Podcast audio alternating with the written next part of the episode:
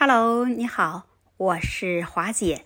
我现在的坐标就是在大洋彼岸的日本长野县。那我此时就在这里向你问好。今天先跟着华姐来，咱们一起听一段音乐。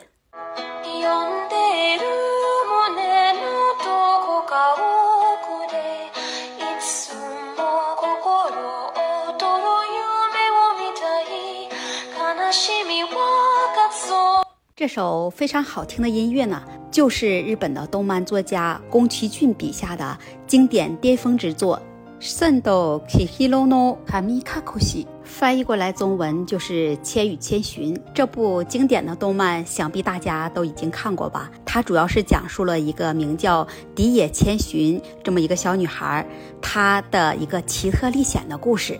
故事的开始讲述的是千寻与她的爸爸妈妈从都市。搬迁到乡下的途中，因为走错了路。首先就是我们看见影片开头中的那一幕，遇见了一个非常雄伟壮观的一个鸟居。从鸟居进去，然后穿过一条隧道，就进入到了魔女汤婆婆控制的奇特世界，也就是动漫里说过的神隐所在之处。千寻和他爸爸妈妈首先就进入了神隐所在的饮食街，因为他爸爸妈妈贪吃。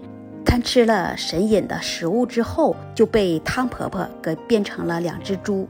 当时千寻非常的伤心，但是她非常的勇敢，她就决心要救回自己的爸爸妈妈。她在通往神隐世界的红色木桥上，就遇见了少年白龙，白龙就决定帮助她。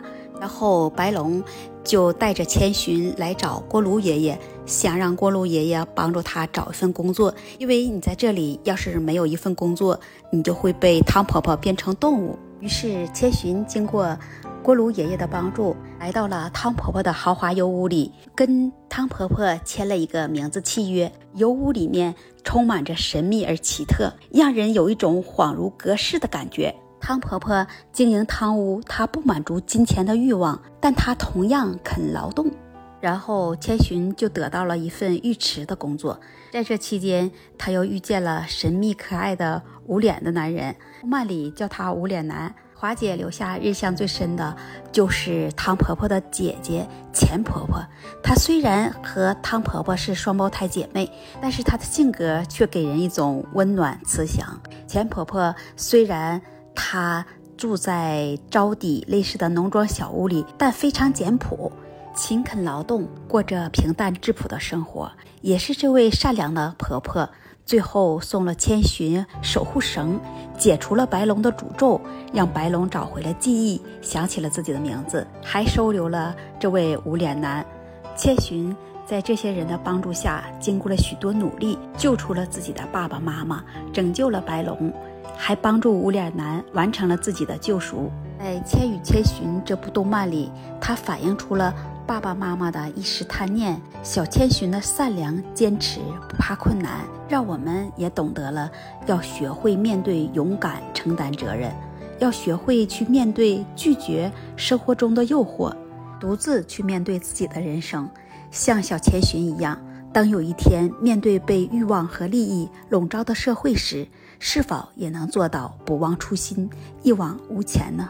宫崎骏创作的这幅动漫，不愧是巅峰之作。这里的人物塑造的非常完美，这部动漫里的景色也非常的美。这些取景之地在日本也都是非常有名的旅游景地。今天华姐就在这里跟你分享一下，动漫里的这些美景的原型，都是在日本哪些地方？那些古朴的建筑为什么会有它独特的风格？先从开头遇到那个宏伟的大鸟居说起。在日本的神社门前都会有类似牌坊的建筑，意思就是神的区域跟世俗的界限。在这部动漫里呢，那这座鸟居的原型就是日本广岛县。念日市境内，日本在古时候传说中祭奉三位海洋女神的，也就是宗像三女神的岩岛神社里面的大鸟居。夏天来这里旅游，如果你能遇到夏天的花火大会，那鸟居的夜空被绽放的烟花点亮的瞬间，会让人陶醉。再说那条神隐所在的饮食街，而这条街的原型是东京都千代田区有月町高架桥下。这里有各种日本的传统小吃，居酒屋被人称为人气小吃街，有着独特的风格和独特的地道传统美食。当你来到这条街，那种古朴的氛围会让你有一种仿佛穿越到古代的感觉。在这里取景真的很适合神隐所在饮食街的场景。如果你来日本旅游呢，那华姐建议你这里也是你值得来打卡的地方。接着咱再来说说啊，千寻与白龙初次会面的那个红色木桥，在这部动漫里。他说：“通过这座红色的木桥，就能通往神隐世界。这座木桥的原型，它的取景地是在日本的群马县四万温泉积散馆门口的青云桥。在这里，积散馆中的四万温泉在日本是非常的有名。它这里的水质主要的矿物质成分是氯化物泉。”所以，这计算馆中的四万温泉呢，就是日本第一个被国家指定为国民保养温泉，也被称为是三大肠胃病的名汤之一。因为这里温泉水质的原因啊，如果你来这里泡一泡，对你的肠胃保养有一定的疗效。在这部动漫里，给华姐留下印象最深的，还要数那个汤婆婆的豪华油屋。这个油屋的原型取景地呢？它是在日本南部爱媛县内，有着三千年历史的道后温泉的本馆。这温泉是座风格古朴的一座建筑，里面是木质的楼梯，里面的墙壁金碧辉煌。这种豪华的装饰，仿佛让你有一种穿越古代大唐皇宫的感觉。这道后温泉的水质非常的好，也非常的柔软，在这里泡一泡，你可以美容养颜，减缓疲劳。对于身体的神经痛、肌肉痛也会有一定的疗效。为什么这个油屋能给华姐留下这么深刻的印象呢？其实油屋在日语里是代表着洗浴中心，那就代表着在这个场所里有形形色色的人。动漫里的主人公小千寻，他才只有十岁，他并没有因为这里的恶劣环境而放弃自己的想法来救助爸爸妈妈。